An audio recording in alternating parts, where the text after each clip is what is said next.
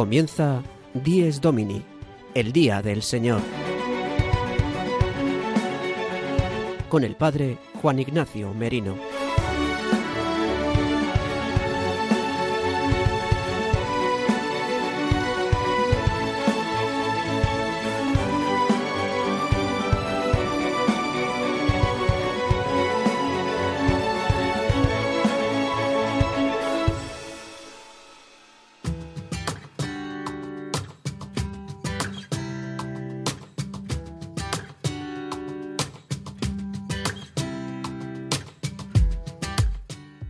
Buenos días, queridos amigos de Radio María. Dies Domini, el día del Señor, el octavo día, el día del descanso, el día en que Cristo ha vencido la muerte y nos ha hecho partícipes de su vida inmortal, el día de la Pascua semanal de la muerte y resurrección de Cristo, es el día que hoy celebramos, el domingo. Hoy, 20 de febrero de 2022, celebramos el séptimo domingo del tiempo ordinario. Comenzamos la semana tercera del Salterio. Os saluda el Padre Juan Ignacio Merino, que junto con el equipo de colaboradores os deseamos un domingo lleno de la gracia de Dios y os invitamos a que sigáis sintonizados en Radio María para escuchar el programa de Dies Domini que damos comienzo pasando un par de minutos de las 8 de la mañana, hora peninsular, y que os acompañará hasta las 9 de la mañana, una hora menos en las Islas Canarias. Damos los buenos días a todos los que nos escucháis, mientras que desayunáis o os preparáis para vivir el Día del Señor en familia, o quizás de viaje o desde una cama de hospital, y os anunciamos un programa lleno de contenido que nos ayudará a todos a celebrar el día consagrado a nuestro Dios. Por eso vamos a comenzar con Sara de Miguel y Gonzalo Grandal, que nos traen el sumario de Dies Domini de hoy, 20 de febrero de 2022. El sumario de Dies Domini.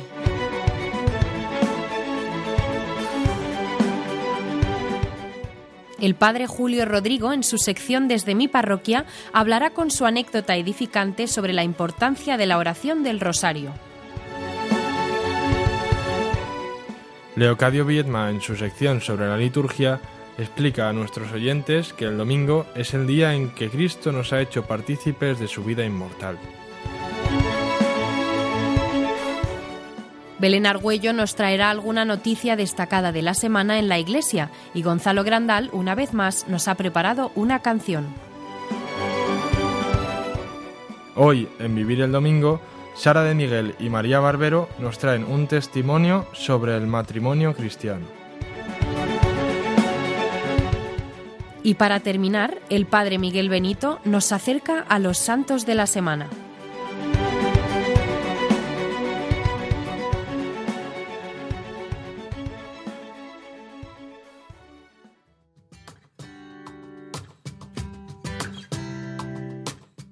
Muy buenos días, Gonzalo Grandal. Feliz Dies Domini. Buenos días, Juan Ignacio, y feliz domingo. Dentro de un rato vas a poner a nuestros oyentes una canción que nos ayudará a entrar en este día del descanso, el día del Señor. Pero ahora puedes contar a nuestros oyentes las formas de comunicación con nuestro programa. Pues nuestros oyentes pueden escuchar el programa a través del dial de Radio María España a través de la web radiomaria.es o una vez emitido el programa a través del podcast de Dies Domini, que lo pueden encontrar también en la web. Para comunicarse con nosotros, con el programa, pueden hacerlo a través del correo electrónico diesdomini@radiomaria.es. diesdomini@radiomaria.es. Pues muchas gracias Gonzalo Grandal y hasta luego. Hasta luego, Juan Ignacio, luego nos vemos. Bien, pues para comenzar nuestro programa, como siempre, nos da la bienvenida el padre Julio Rodrigo con una anécdota edificante, una anécdota que realiza desde su parroquia, en Boadilla del Monte. Hoy nos va a hablar de la importancia de la oración del Santo Rosario, Justamente hoy la Iglesia celebra, el día 20 de febrero de 2022, el día 20 de febrero celebra a los santos Francisco y Jacinta. estos dos niños que junto con Lucía recibieron los mensajes y las apariciones de la Virgen de Fátima. Hoy nos acordamos de todos los niños que puedan tener la sensibilidad para poder escuchar la llamada de Dios y también a la Virgen María. Este niño, Francisco, cuando se apareció la Virgen en una de las primeras veces, eh, Lucía le preguntaba a la Virgen si iban a ir al cielo, y sobre Francisco dijo la Virgen María, antes tendrá que rezar muchos rosarios. Por eso animémonos hoy a rezar el rosario en este día y siempre. Por eso hoy el Padre Julio Rodrigo nos va a hablar sobre este tema. Adelante.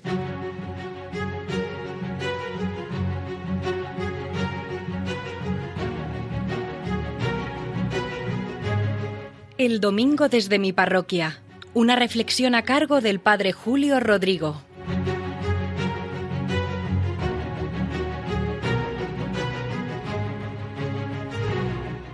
Muy buenos días y muy buen domingo a todos los oyentes de Radio María que en esta mañana están escuchando este programa del Día del Señor, Dies Domini. Miren, la pandemia, ustedes lo observarán, igual que lo observo yo, ha diezmado muchas cosas. Parece que todo es normal, aparentemente, pero si escarbamos, no es así. Hay muchas dificultades, hay muchos miedos. Todo está con menos alegría, da igual el sector que sea y el tipo de actividad que sea. Yo tengo muchas veces la impresión que todo funciona así como a medio gas, al relentí, con poca alegría. Y esto en la parroquia también lo veo, también se nota. Les pongo un caso que es lo que hoy quería comentarles. En la parroquia rezamos el rosario siempre antes de la misa de la tarde. A las 7 de la tarde es la misa y a las 6 y 20 o 6 y 25 se reza el rosario. Durante mucho tiempo lo han estado sosteniendo un grupo de señoras, de cinco o seis señoras, diariamente, no faltaban nunca. Pero durante la pandemia dos murieron por causa natural. Dos son ya muy mayores y les da miedo o el miedo lo tienen sus hijos y les dicen que no vengan y que sean prudentes. Por tanto, que se quedó prácticamente una señora y otra que de vez en cuando venía aunque le digan los hijos que no venga. A mí me dio mucha lástima porque me gustaba ver a ese grupo que diariamente sostenía esa oración. Y yo mismo lo he rezado con esta señora, porque prácticamente ha quedado una. Otras veces he puesto una aplicación en el móvil y con la aplicación lo hemos ido rezando, pero claro, no siempre tengo tiempo y no siempre celebro yo la misa de la tarde, con lo cual no siempre a esas horas estoy en la parroquia. Pero yo no quería que se perdiese, porque considero que esa oración es una riqueza en la vida de la parroquia, por el valor de la oración, por lo que significa alabar, dar gracias, pedir a Dios, es una de las mejores cosas que podemos hacer. Era una de las prioridades de Jesús y por tanto, como buenos cristianos, es una de nuestras prioridades. Pero por otra parte, por la belleza del rosario, esa oración tan sencilla, que por una parte es mariana, pero por otra parte está centrada en Cristo. Con María meditamos la vida de Cristo.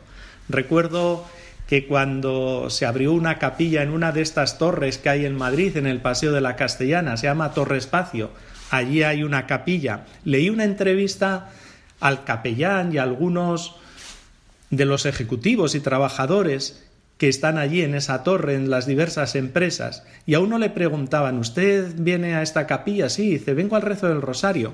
Y le preguntaba el periodista, ¿y por qué viene? dice, buena pregunta. Pues también me lo he hecho yo muchas veces, que por qué vengo al rezo del rosario. Dice, no sabría decirle, pero sí que le digo una cosa, que me da mucha paz. La verdad es que me encantó lo que comentó este muchacho, porque también a mí me da mucha paz rezar el rosario, estar ahí con el Señor, estar con María. Bueno, pues esta es la situación, pero ¿qué ha sucedido un pequeño milagro aquí en la parroquia?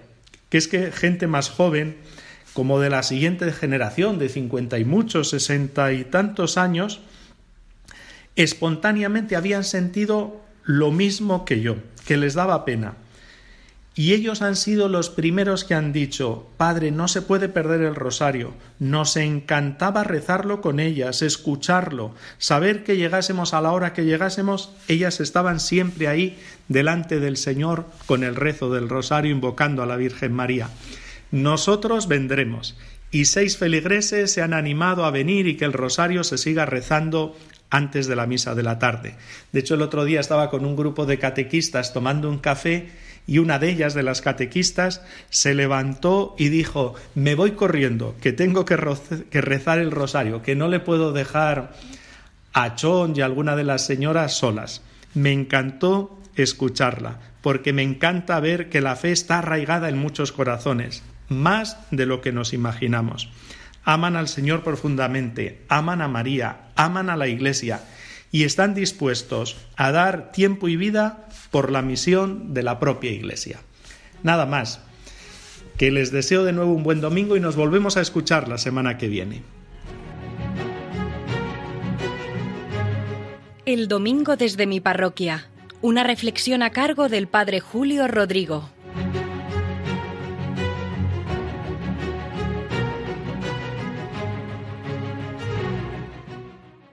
Muchas gracias, Padre Julio Rodrigo, por ayudarnos con esta anécdota edificante.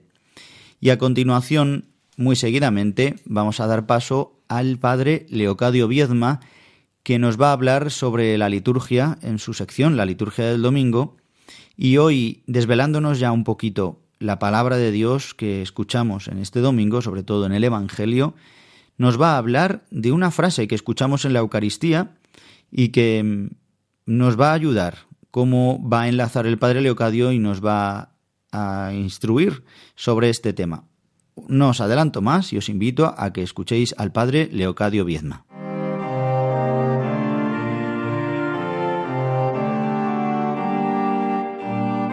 La liturgia del domingo, una sección realizada por el padre Leocadio Viedma.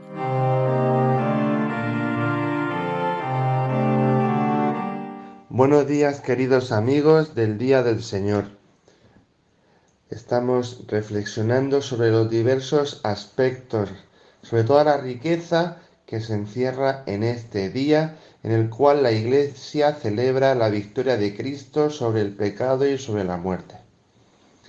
Y a la luz de la palabra de Dios de este domingo, donde escuchamos Verdaderamente esta expresión tan fuerte del Señor en el Evangelio, amad a vuestros enemigos, justamente podemos pensar que en el domingo, cuando decimos en la plegaria eucarística que es el día, como hemos dicho antes, en que Cristo ha vencido a la muerte y nos ha hecho partícipes de su vida inmortal, quisiera que reflexionemos un momento en esta palabra, partícipes.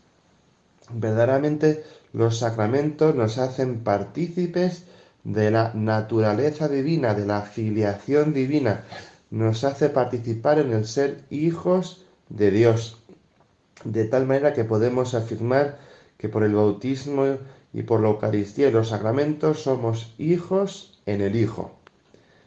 Y verdaderamente cuando escuchamos las palabras de Jesús, amad a vuestros enemigos, vemos que, que ciertamente para nosotros es imposible. Tantas veces vemos que nos cuesta amar incluso al amigo, al cercano, al querido, al familiar, al que tenemos al lado, al que nos une un vínculo de sangre, un vínculo de cariño, una amistad, etc. Vemos que incluso en la familia nos cuesta perdonar. Cuanto más perdonar al enemigo, al que nos hace daño, al que está eh, humillándonos, al que nos hace la puñeta, etcétera, etcétera. Y yo quisiera reflexionar con vosotros sobre esto. Eh, ser partícipe de la victoria de Cristo, ser partícipe de la resurrección de Cristo, ser partícipe de cómo Jesucristo ha vencido a la muerte, significa que su vida divina es capaz de hacer en nosotros este milagro, que es amar al enemigo. Lo que para nosotros es imposible, Cristo resucitado nos lo hace posible. Por eso reflexionemos mucho sobre esta frase, día en que Cristo ha vencido a la muerte y nos ha hecho partícipes de su vida inmortal, nos ha hecho partícipes de su amor hasta el final, de su amor al enemigo, de su amor hacia nosotros, nos hace partícipes de poder amar como Dios ama, nos hace partícipes de la vida divina en definitiva alguna persona que, que va a confesarse, ¿no? De, Padre, no voy a misa el domingo. Yo le, le mando a veces de penitencia meditar esta frase. Nos ha hecho partícipes de su vida inmortal. Porque si verdaderamente fuésemos conscientes de lo que significa ser partícipe de su vida y de las consecuencias prácticas que eso tiene en nuestra vida, que no es otra cosa sino vivir en lo cotidiano el amor de Dios y concretamente las bienaventuranzas y concretamente el amor al enemigo, si fuésemos conscientes de lo que significa participar de lleno en la vida de Cristo y cómo la liturgia nos dice que es justamente en este día donde de forma singular se nos regala este don, pues verdaderamente viviríamos el domingo con una actitud nueva. Por eso, queridos amigos y queridos hermanos del Día del Señor, os invito a, que este Día del Señor, este domingo, no sea un domingo cualquiera. Y cuando participemos dentro de un rato, muchos de vosotros, en la Eucaristía, estemos muy atentos a esta frase, para que podamos vivirla y podamos decirle al Señor, Señor, yo quiero que en mi vida de cada día, en los demás días de la semana, tu gracia en mí, tu vida en mí, tu resurrección en mí, haga posible que yo pueda amar como tú amas, que pueda vivir como tú vives y que pueda ser verdaderamente cristiano e hijo tuyo. Feliz domingo, feliz día del Señor. La liturgia del domingo, una sección realizada por el Padre Leocadio Viedma.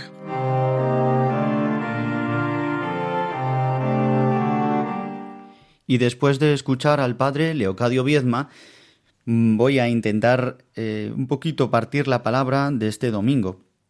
Pero como siempre, como hacemos otros domingos, Toda la liturgia de la celebración eucarística nos ayuda para vivir el día del Señor.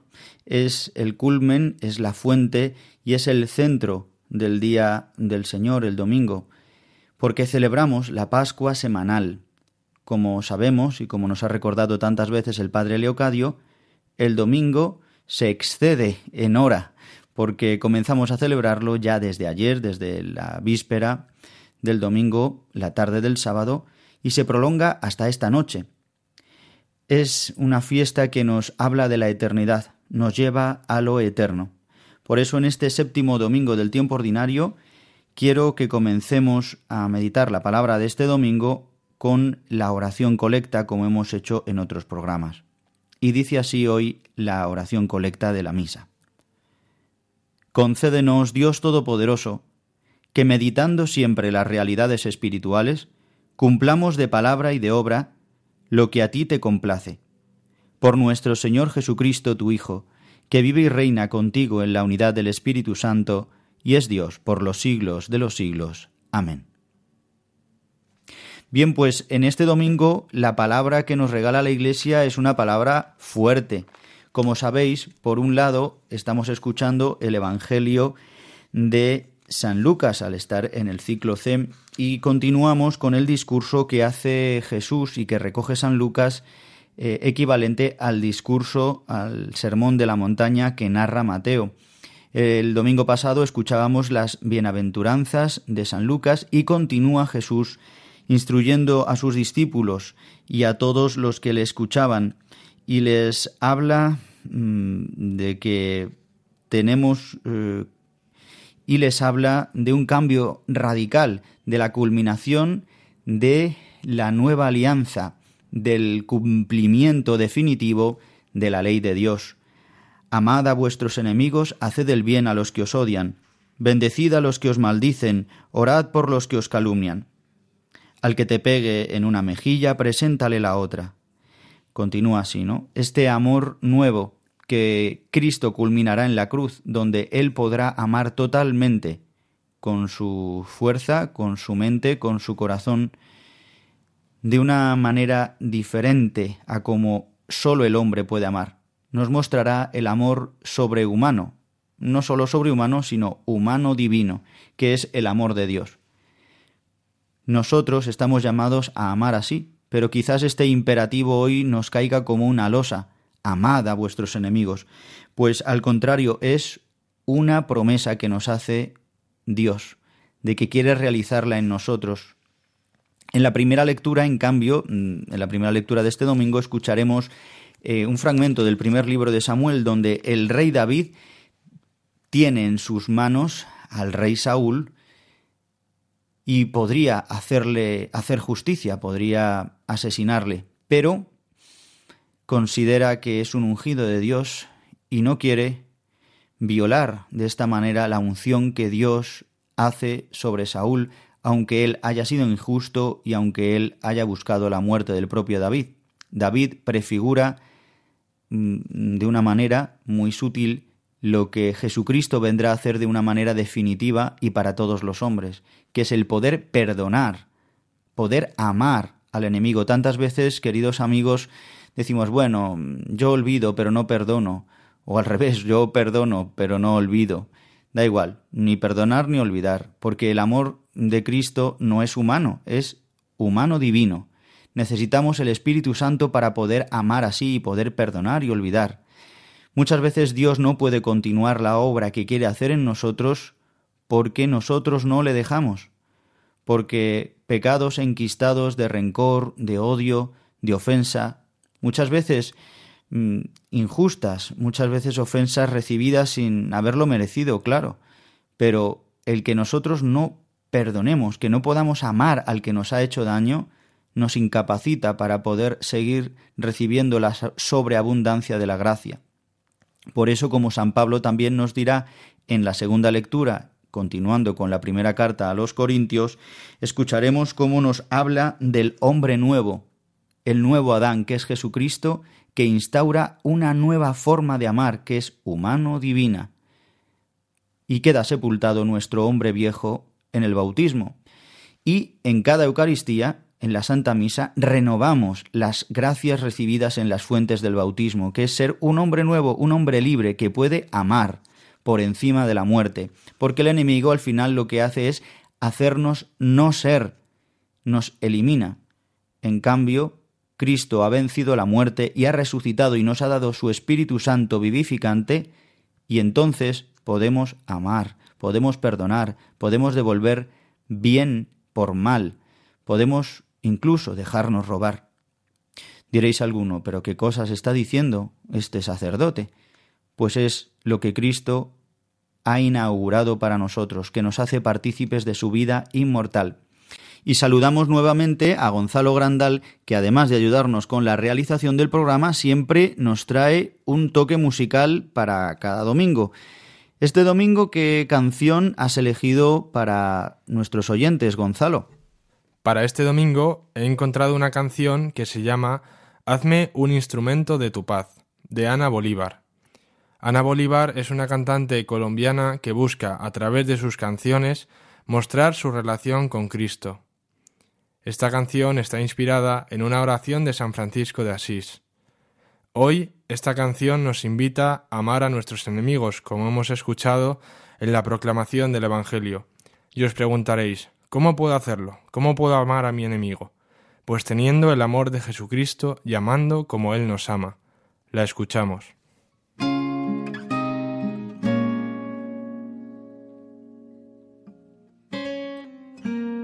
Hazme un instrumento de tu paz, donde haya odio, lleve yo tu amor donde haya injuria, tu perdón, Señor. Donde haya duda, fe en ti. Maestro, ayúdame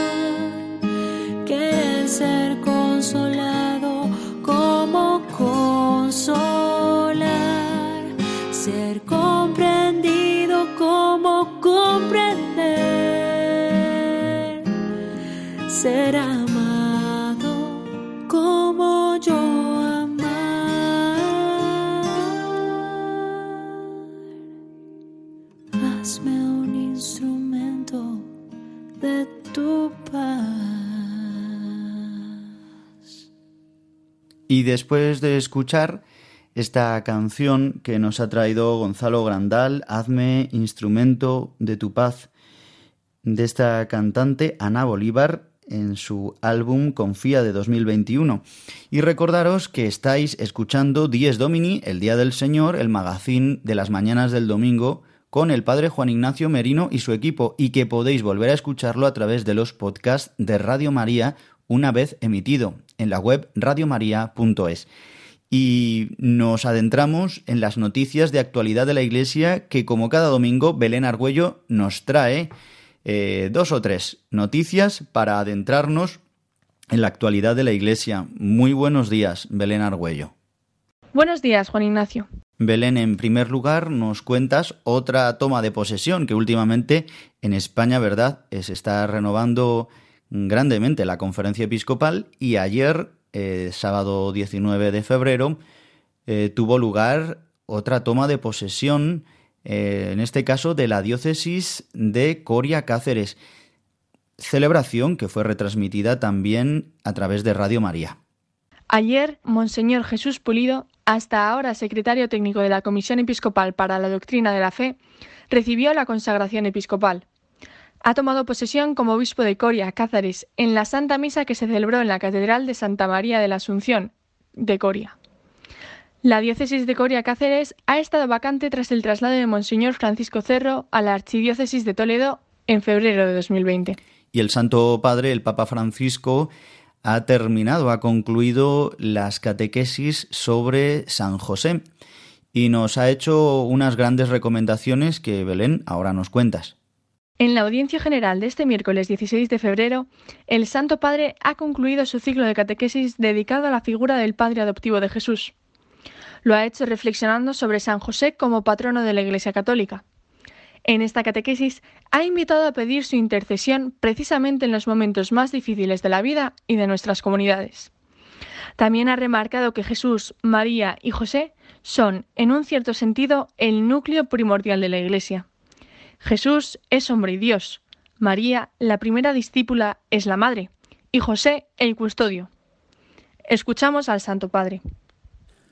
Cari fratelli e sorelle, buongiorno. Queridos hermanos y hermanas, buenos días. Concluimos hoy el ciclo de catequesis sobre la figura de San José.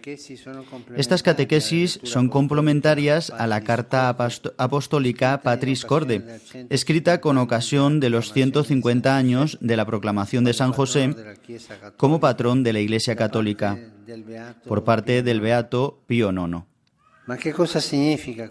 Pero ¿qué significa este título? ¿Qué quiere decir que San José es patrón de la Iglesia? Sobre esto quisiera reflexionar hoy con vosotros. También en este caso son los evangelios los que nos dan la clave de lectura más correcta.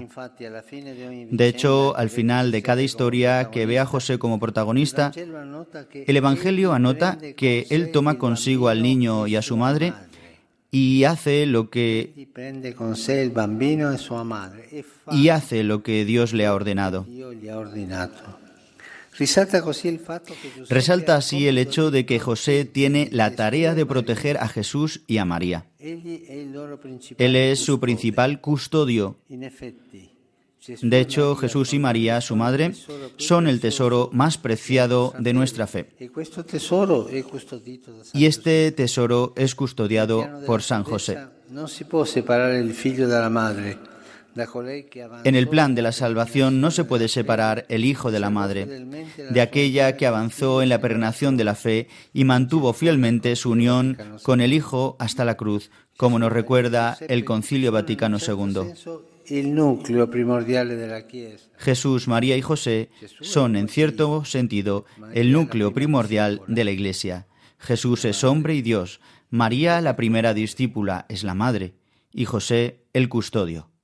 Y por último, Belén Argüello, nos vas a hablar de dos futuribles santos, de los cuales el Papa Francisco ha reconocido verdaderos milagros. El Papa Francisco ha declarado venerable a la hermana Juanita Méndez Romero, de la Congregación de las Hermanas Obreras del Corazón de Jesús, que ha pasado 40 años postrada en la cama, paralizada, como consecuencia de haber sufrido tifus.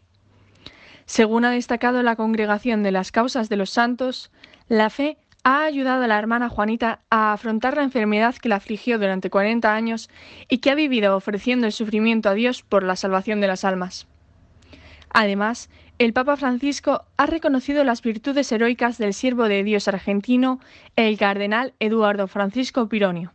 También ha reconocido el milagro atribuido a una sierva de Dios italiana y las virtudes heroicas de otros tres siervos de Dios. Muchas gracias, Juan Ignacio, y nos vemos el próximo domingo. Pues muchas gracias, Belén Argüello, y hasta la próxima semana.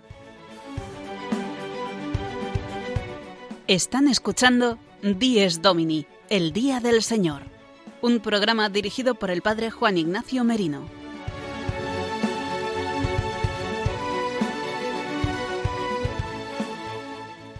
Y en el último tramo de nuestro programa, María Barbero y Sara de Miguel, en su sección Vivir el Domingo, nos presentan un testimonio sobre el noviazgo y el matrimonio cristiano. Justamente esta semana eh, se ha celebrado en la Iglesia la Semana del Matrimonio Cristiano por la celebración del aniversario de la publicación de Amoris Leticia, en este año destinado a la familia. Pues vamos a escuchar este testimonio que nos traen María de Barbero y Sara de Miguel.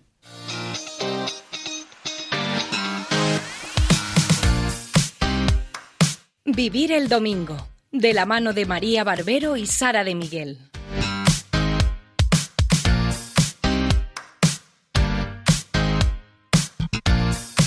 Buenísimos días y bienvenidos un domingo más a nuestra sección. Hoy, antes de comenzar, eh, quiero felicitar a una persona muy importante y sobre todo para esta sección. Muchísimas felicidades, María. Muchas gracias, Sara. Luego nos bajamos y te invito a desayunar, ¿vale? Muy bien, te tomo la palabra.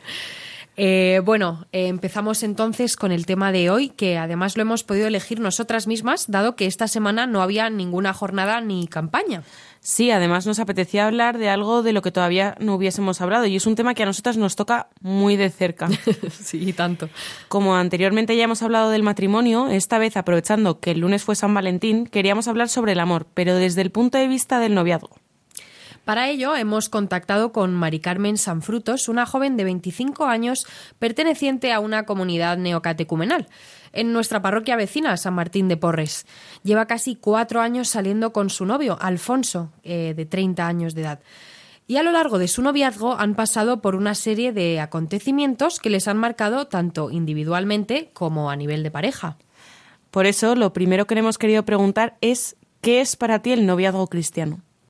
Pues yo creo que la principal definición de, de un noviazgo cristiano es aquel que está formado por tres, que son el novio, la novia y Dios, siempre. O sea, no puede existir un noviazgo cristiano que no tenga a Dios en medio, porque si Dios es amor y no tienes a Dios, pues no hay amor entre, entre los novios. O sea, la única forma posible de que dos novios se puedan amar de verdad, no un amor eh, superficial y, e interesado, sino un amor completamente desinteresado, un amor que, que es capaz de, de, morir por el otro, o sea, de ceder por el otro, de, de entregarse por el otro, solamente se puede dar si está Dios en medio. Y yo esto lo he experimentado desde el día uno con Alfonso, eh, que, que él me ha querido tal y como soy, o sea, yo pensaba que nunca jamás iba a haber alguien que fuera a ser capaz de amarme con todos mis defectos, con todas las cagadas o con todas las cosas malas que tengo. Y efectivamente no existe ninguna persona que sea capaz de amarme hasta ese extremo. Pero el único que me ama de esa manera es Cristo y yo veo que Cristo mmm, se manifiesta a través de Alfonso porque Alfonso quiere cosas de mí y ama cosas de mí que no son que desde una cabeza humana no, no se entiende cómo alguien es capaz de querer al otro con esas cosas, ¿no? Y yo veo que el Señor también me lo ha regalado a mí eso con Alfonso. Entonces, creo que eso es un gesto enorme de cuando Dios está en medio de un noviazgo, que puedes amar de verdad, pero de verdad, eh, al otro completamente, con lo bueno y con lo malo. Tras esta definición tan bonita y, y, verdadera, Mari Carmen nos ha contado dónde ha visto especialmente a Dios en su noviazgo. El gesto más, más llamativo que hemos podido tener Alfonso y yo de, de este amor ha sido en este último año que él pues le detectaron un linfoma. Fue una cosa completamente inesperada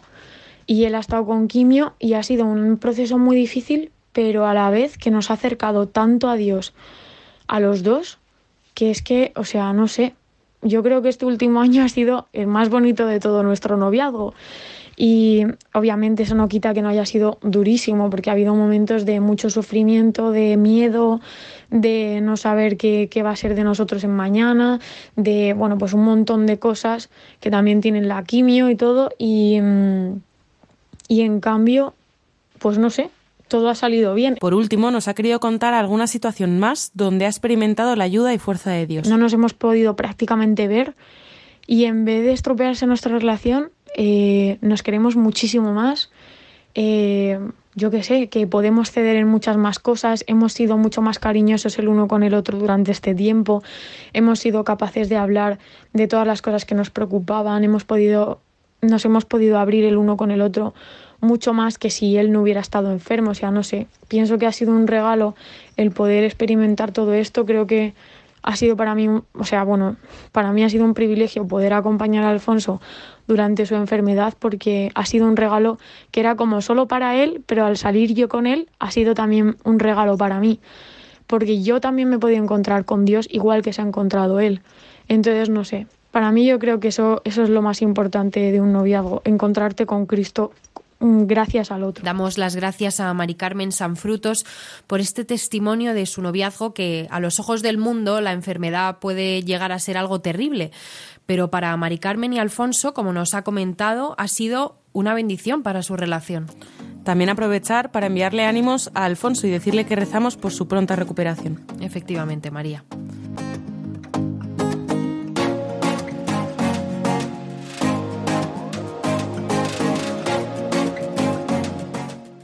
Y antes de finalizar nuestra sección, queríamos haceros una recomendación especialmente a matrimonios y parejas sobre un libro. Se llama Pijama para dos y está escrito por un matrimonio, Alfonso Basallo y Teresa Díez.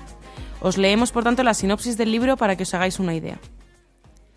Este es un libro rompedor, no apto para cardíacos, que pretende demoler el matrimonio apolillado y caduco y propone una verdadera revolución, la de la entrega y el desprecio de la comodidad.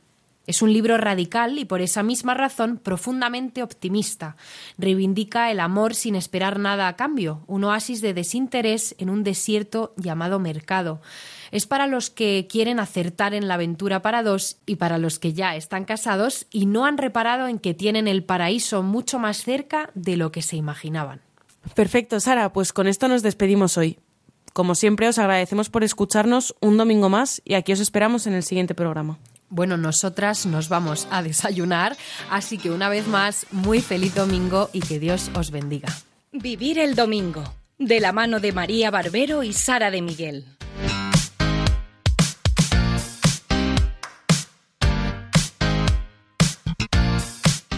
Y ya como colofón para nuestro programa y para prepararnos para esta semana que ya comienza hoy, el Padre Miguel Benito nos recuerda los santos de la semana. Eh, la Iglesia del Cielo, que está deseando que pidamos su intercesión en esta semana para que nos ayuden los santos a poder hacer la voluntad de Dios. Escuchamos y atendemos a los santos que esta semana nos regala la Iglesia.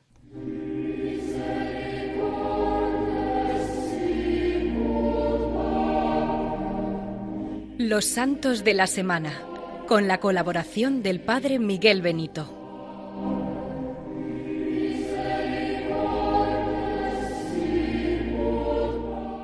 Buenos días, Juan Ignacio. Un cordial saludo de domingo al gran equipo de este programa de Dies Domini y a todos los oyentes que nos escuchan en esta su emisora de Radio María. Vamos a comentar, como tenemos costumbre, los santos que, que se celebrarán a lo largo de la semana próxima. Comenzamos por la memoria que concurre hoy, día 20 de febrero, en el cual se conmemora a los santos Francisco y Jacinta Marto, los santos pastorcillos de Fátima, los cuales junto a su prima Lucía recibieron las apariciones de la Virgen María en el año 1917, en la que desde entonces se ha hecho la célebre cueva de Cova de Iría.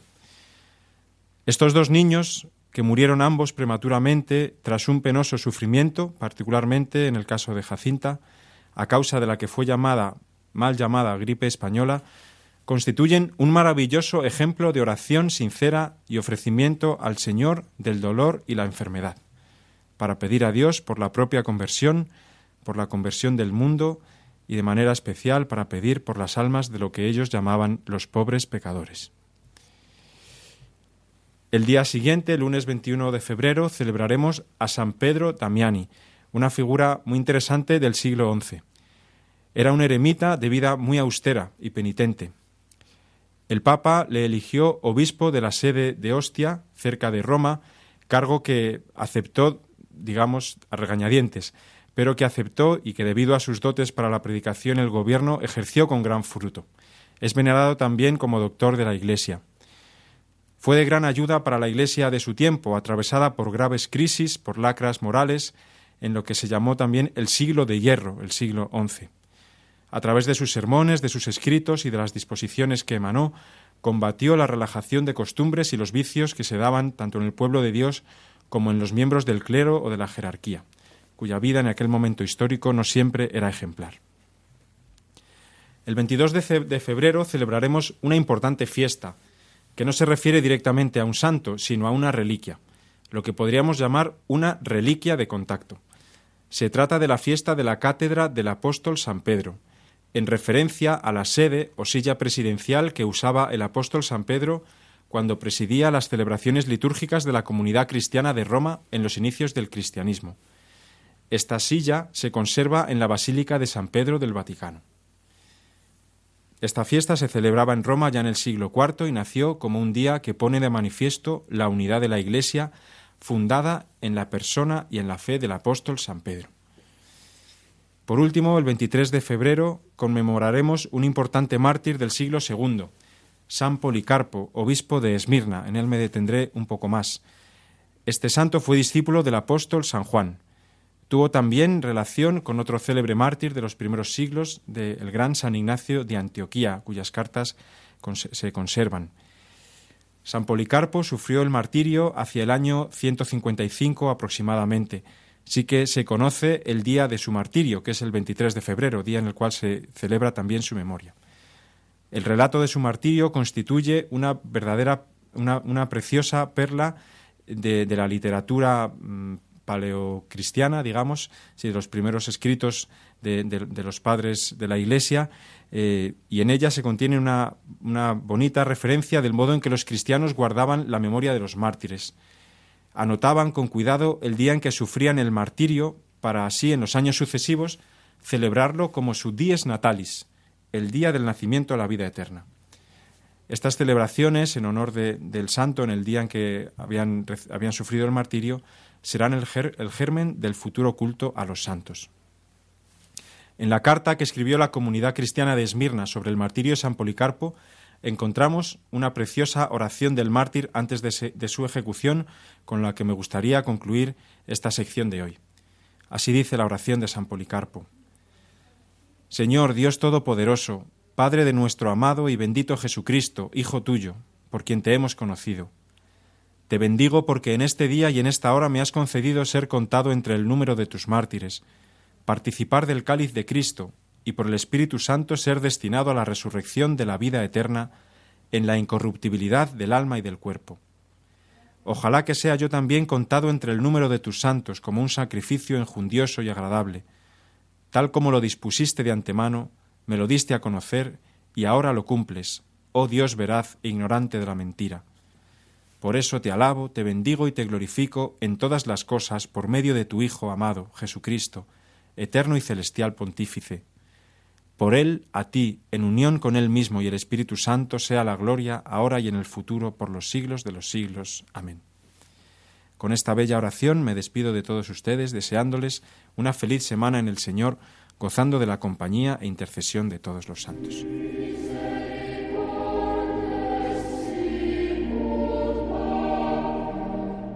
Los Santos de la Semana con la colaboración del Padre Miguel Benito.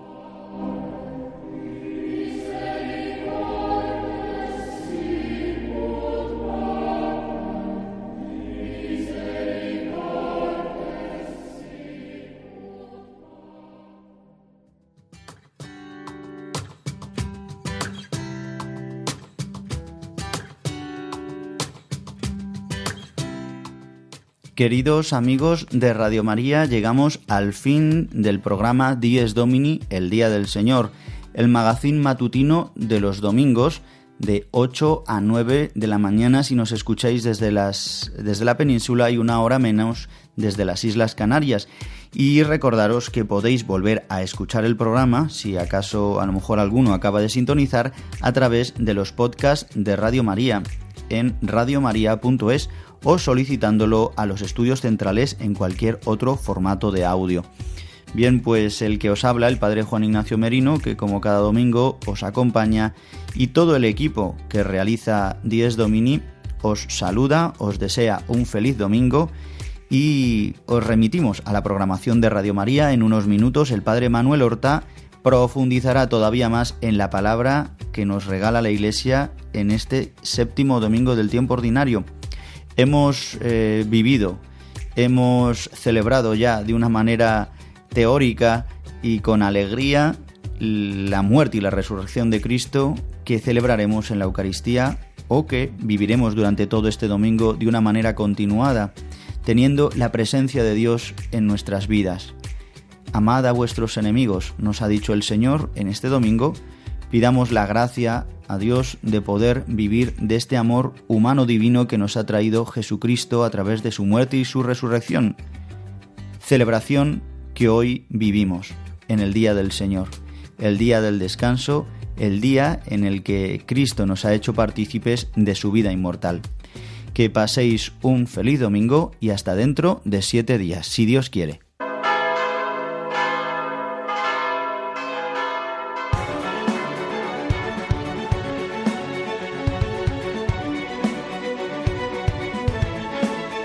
Han escuchado Dies Domini, el Día del Señor, con el Padre Juan Ignacio Merino.